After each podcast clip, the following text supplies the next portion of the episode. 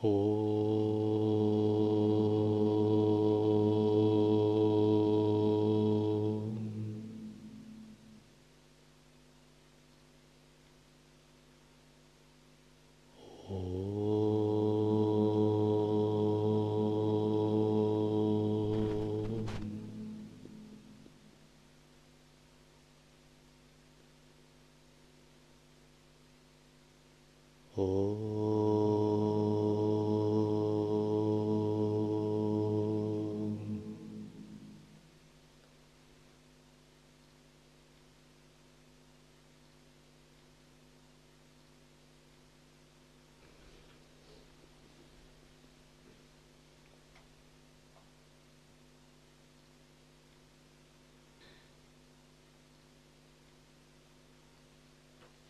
Текст Йога Васиштха, глава 5.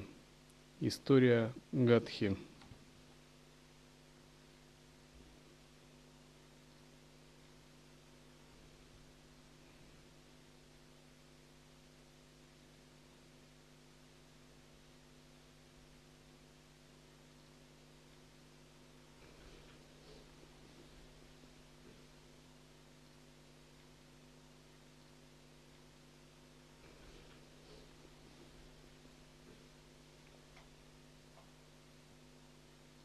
Васиштха продолжил. О Рама, разум подобен дереву, крепко укоренившемуся в почве, называемой телом. Беспокойство и волнение – это бутоны. На нем висят плоды старости и болезней. Оно украшено цветами желаний и чувственных удовольствий, надежды и стремления – его ветви, искаженное понимание и его листья.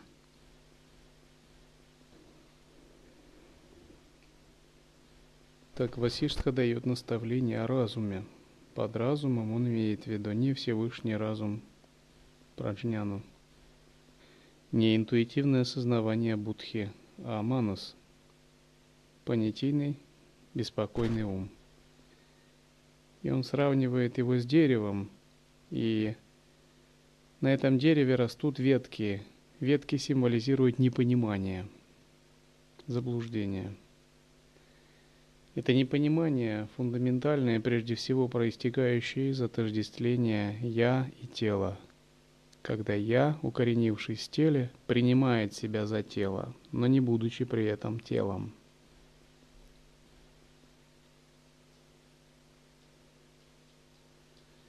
это непонимание, оно имеет очень глубокую фундаментальную природу. Тем не менее, это непонимание должно преодолеть духовной практикой.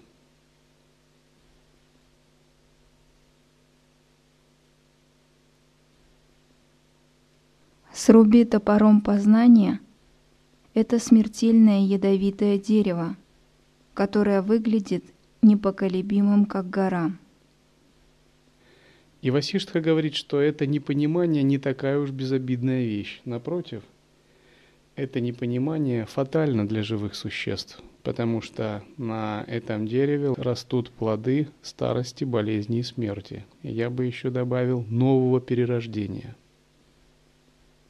Как-то на ретрите одна Матаджи сказала, ну, мы же переродимся и продолжим духовную практику. Я ей сказал, не относитесь так легко к перерождению. Вы уверены в том месте, где вы переродитесь, что вы не потеряете разум при перерождении, то будет все под контролем, и вы сохраните свое осознавание, и где-нибудь не очнетесь в утробе кошки. Я не уверен вообще. Перерождение не такая легкая вещь, чтобы можно было сказать, будто бы это нечто, что мы можем игнорировать. Поэтому мы говорим вопрос, что нас это совершенно не устраивает, и мы ведем речь об освобождении, пробуждении в этой жизни, не надеясь на следующее перерождение. Именно вся ценность человеческого рождения, чтобы достичь пробуждения в этой жизни, и вся ценность встречи с Дхармой. В противном случае говорить о драгоценной встрече с Дхармой не имеет смысла –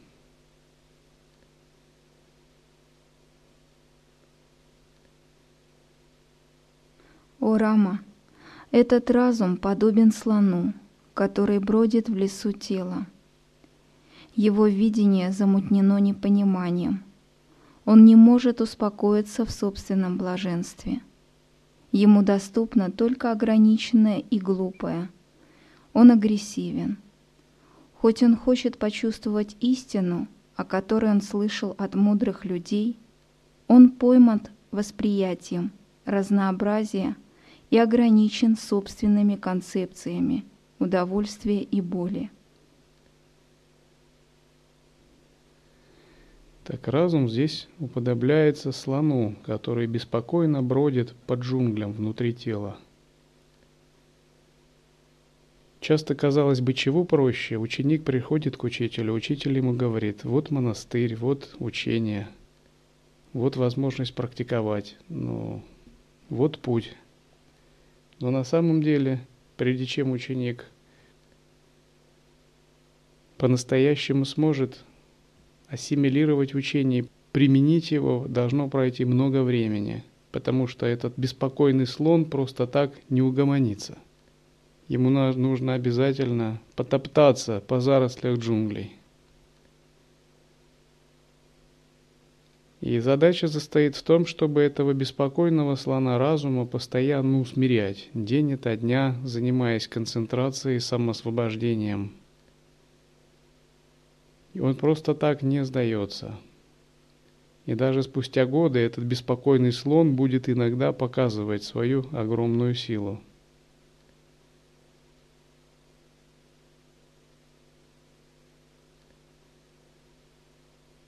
Он может быть только усмирен проницательностью, которая рождается в результате долгого созерцания и изучения и понимания учения – Почему слона этого так сложно усмирить? Потому что он околдован иллюзией разнообразия, не видя единства.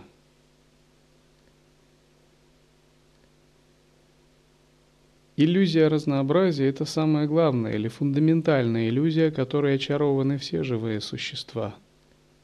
От существ ада до богов. Непробужденных имеется в виду. Иллюзия разнообразия заставляет считать, будто есть не одна сущность, а множество, и все эти сущности независимые и отдельные. Истина Адвайта утверждает противоположное. Она утверждает «Сарва, Мева, Брахман». Все есть Брахман. Нет тебя, нет меня, нет собаки, нет кошки, нет священника, нет неприкасаемого, нет Брахмана, нет Шудры, нет адов, нет раев самих по себе, нет богов, нет демонов самих по себе. Все есть только Брахман. Однако, даже если мы услышим эту превосходную истину, прийти к ее пониманию непросто. Более того, Васиштха говорит, кто скажет эти слова, все есть Брахман. Несведущему или пробужденному лишь наполовину уготовит себе путь в ад, и ему тоже – Потому что очень легко очароваться такой поверхностной истиной «все есть Брахман» и впасть в иллюзию отрицания разных энергий относительного измерения или пренебрежения ими. Поэтому мы говорим,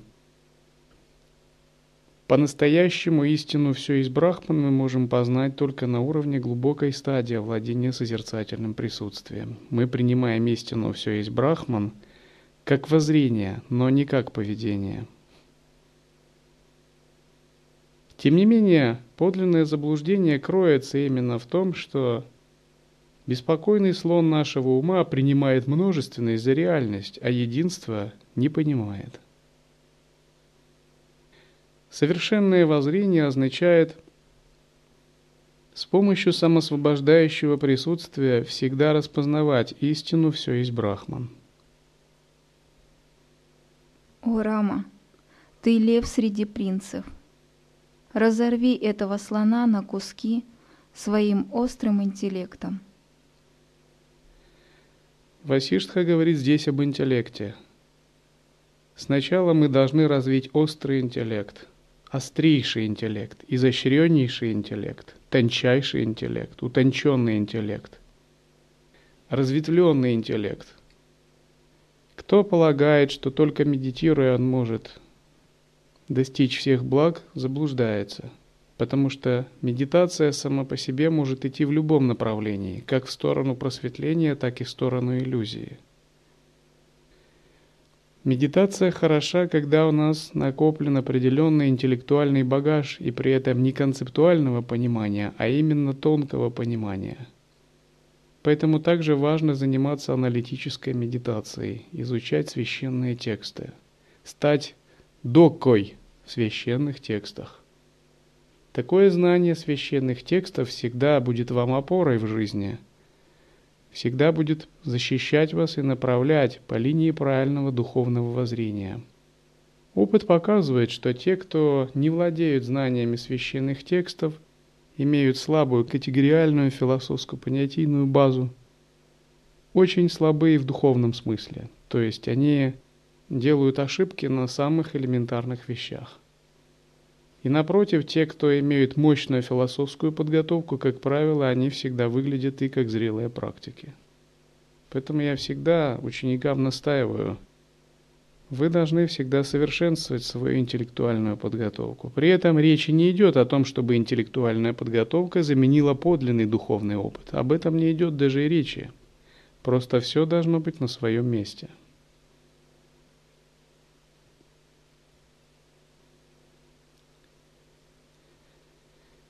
Глубокий интеллект означает тонкую различающую способность.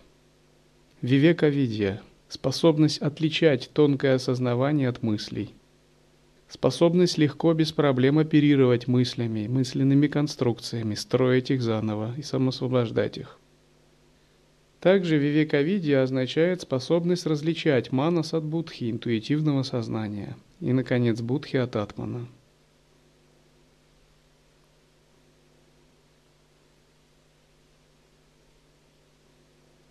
О Рама, этот разум подобен вороне, живущей в гнезде этого тела. Она наслаждается грязью, она растет, пожирая падаль. Она проклевывает сердца других, она знает только свою точку зрения, которую считает истиной. Она черна из-за постоянно растущей глупости. Она полна нехороших склонностей – и самовыражаясь, она страшно каркает. «О, Рама, отгони ее от себя подальше!»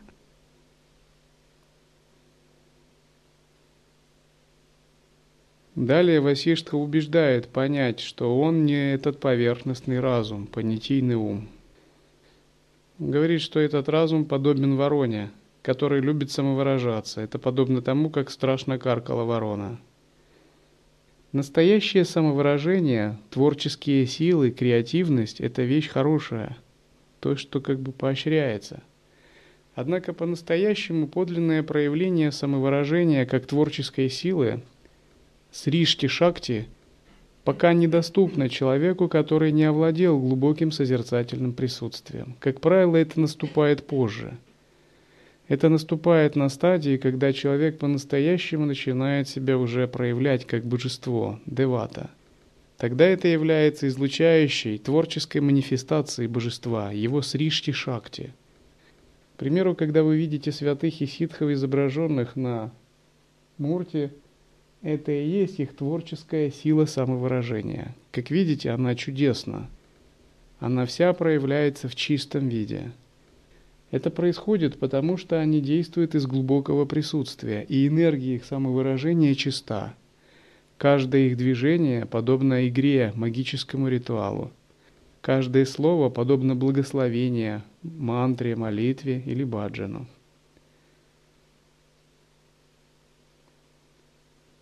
Все, что исходит из них, чисто и прекрасно – все, что они делают, является полностью самоосвобожденным, пустотным. Именно такое самовыражение создает мир мандалы. Они сами являются мандалишварами.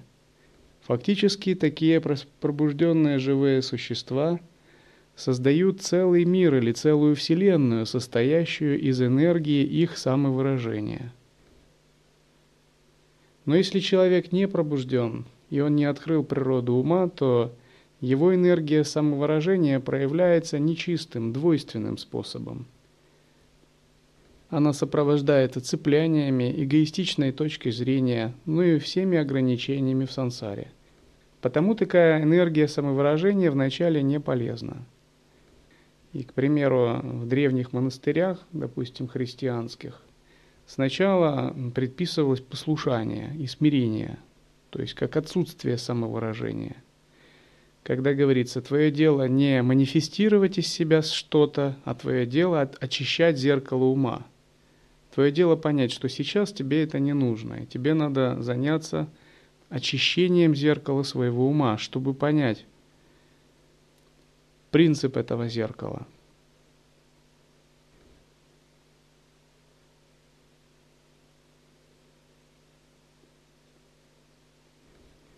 О Рама, этот разум подобен привидению. Ему прислуживает гоблинша удовольствий. Он живет в лесу невежества. Он бродит по разным телам из-за непонимания. Невозможно достичь самоосознания, не убив это привидение с помощью мудрости и бесстрастия, милости учителя, собственными усилиями и так далее.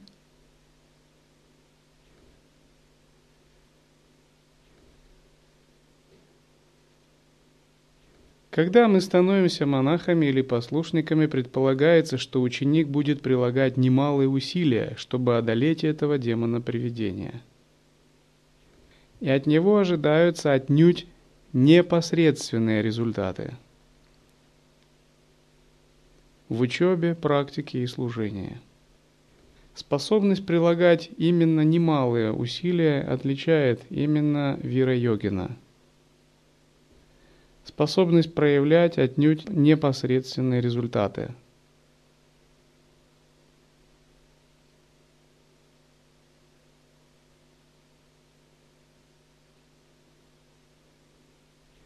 О Рама, этот разум подобен ядовитой змее, которая убила бесчетное количество живых существ. Уничтожь ее с помощью орла верного размышления – о Рама, этот разум подобен обезьяне. Она прыгает с места на место, ища плоды, благодарности, удовольствий и так далее. Привязанная к этому циклу жизни, она пляшет и развлекает зевак. Успокой эту змею, эту обезьяну, если ты желаешь достичь самоосознания. О Рама, этот разум — подобен облаку непонимания. Разгони его постоянным отказом от всех концепций и восприятий. Самое сильное оружие побеждается еще более сильным. Так успокой разум с помощью самого разума.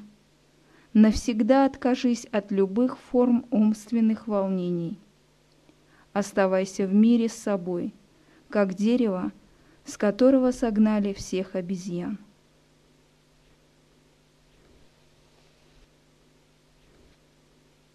Васиштха вновь и вновь убеждает принца Раму понять различие между поверхностным концептуальным умом, который называет здесь разумом, и глубинным осознаванием. Используя эти метафоры, он говорит, что йогин, который открыл обнаженное осознавание, он напоминает дерево, с которого согнали всех обезьян. Обезьяны, живя на дереве, очень беспокойны. Но когда с него согнали всех обезьян, это дерево остается в мире.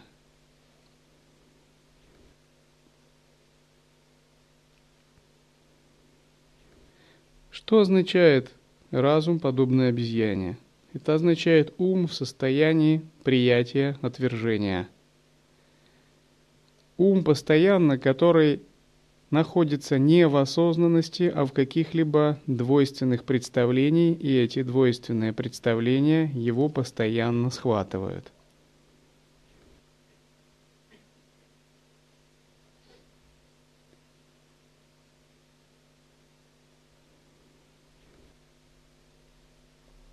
Что означает уничтожить разум, подобный ядовитой змее, с помощью орла верного размышления. Уничтожить этот разум орлом верного размышления означает обнаружить способность к обнаженному осознаванию и самоосвобождению любых умственных концепций и построений.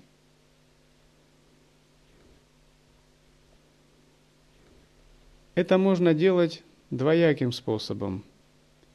Первый за счет интеллектуального анализа и упражнений в созерцании, в самоосвобождении, так как мы это делаем в учении. Есть также второй способ за счет безграничной веры и приверженности.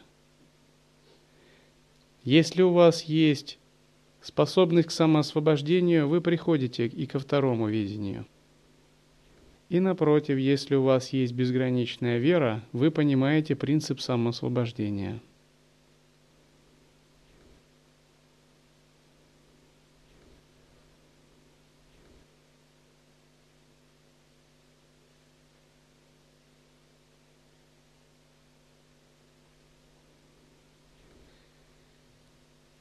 Для ученика принцип приверженности – это фундамент, это основа.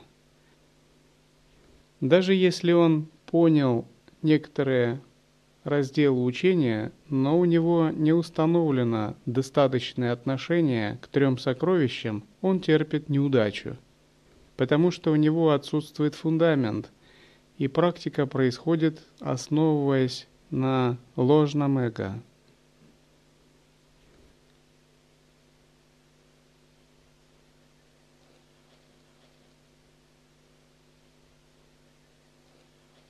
Примеру, есть такая матаджи у нас, которая практикует лет 10 в санге. Она из Крыма.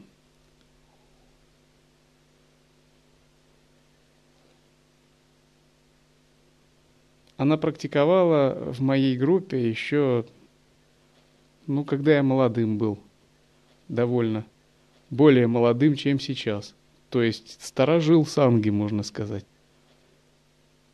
Но несмотря на то, что прошло столько лет, на мой взгляд, она не сумела пробиться к пониманию Адвайты. Всегда существует барьер, стена. Поэтому я даже не в состоянии давать и передачи серьезных практик, ну, объяснять, как идти дальше. И эта стена очень ее крепко держит. И эта стена – попытка интеллектуального понимания учения – но как можно интеллектуально понять то, что понять нельзя? Собственных же успехов в развитии осознанности ей не удалось достичь. Поэтому, когда она приходит ко мне на Даршина, она пытается спорить с Шанкарой.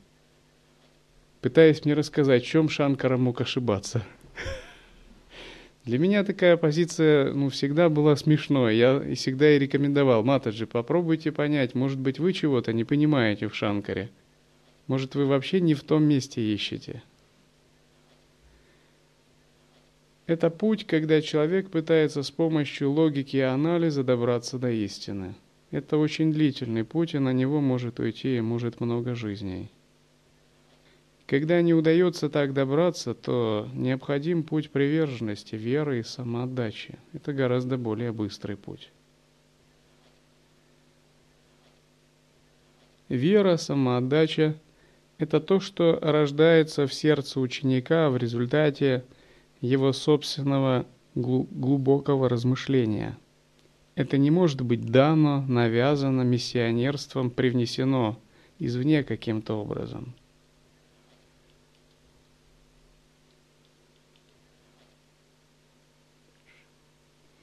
Болезнь восприятия этого кажущегося мира – не излечивается без обуздания разума.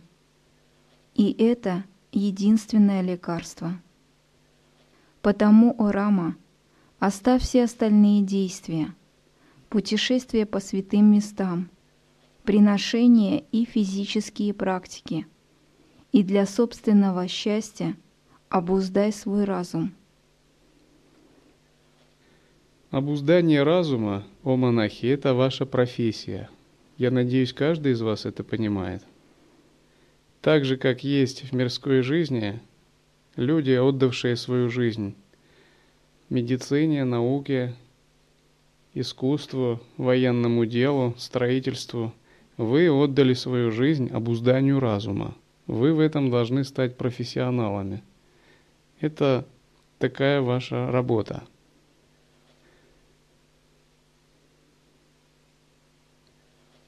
Это означает, что каждую секунду вы упражняетесь в этом обуздании разума, независимо от своего статуса, должности, положения, условий, работы, которой вы занимаетесь, служения, состояния здоровья, чего бы то ни было вообще, потому что тот, кто посвятил свою жизнь подобному занятию, не имеет права на перерывы. Если человек, посвятивший свою жизнь науке, медицине, военному делу имеет право на отпуск, то специфика вашего дела такова, что ни отпусков, ни перерывов нет. Если вы что-то упустили, то вы уже это упустили. Именно потому монашеское делание – Тонкоматериальное умственное самосозерцание является высшим и самым достойным занятием в мире, которым восхищаются даже боги. Находиться здесь – это большая заслуга. Может быть, не все из вас это понимают. Со временем такое понимание обязательно у вас возникнет – потому что нет ничего достойнее, как обуздание разума. Даже сами боги завидуют тому, кто обуздал свой разум. Потому что именно разум является Творцом Вселенной. Тот, кто обуздал разум, обуздал вселенские силы.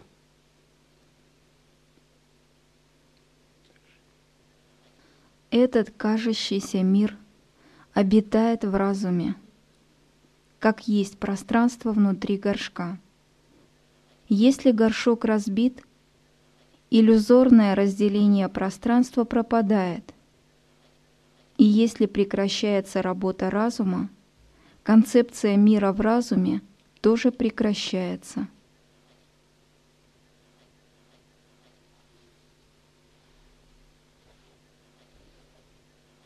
Что означает обуздание разума для монаха?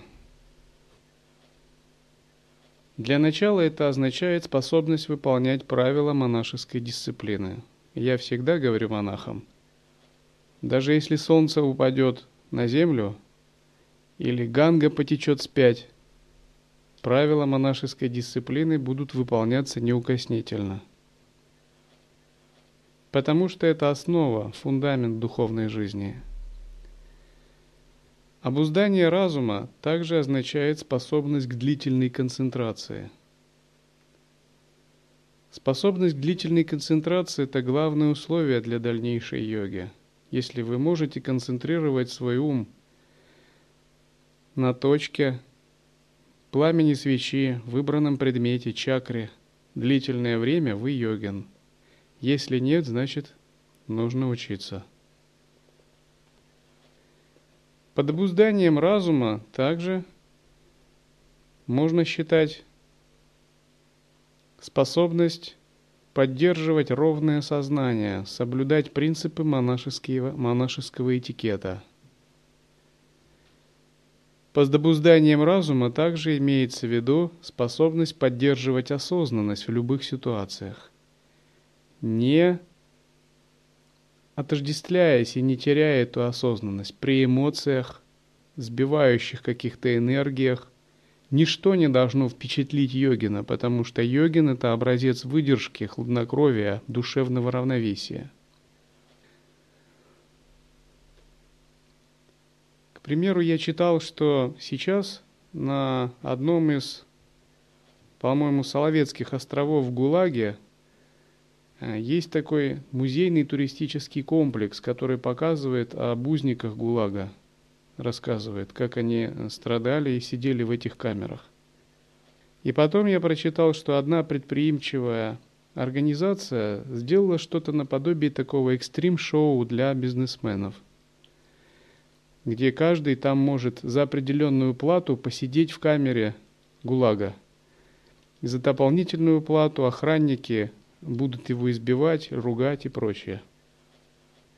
И бизнесмен, который уже устал от жизни и присытился всеми чувственными удовольствиями, ищет какого-то драйва и свежести, экстрима, платит за эти деньги и может там находиться три дня или неделю. И выходить раньше времени нельзя –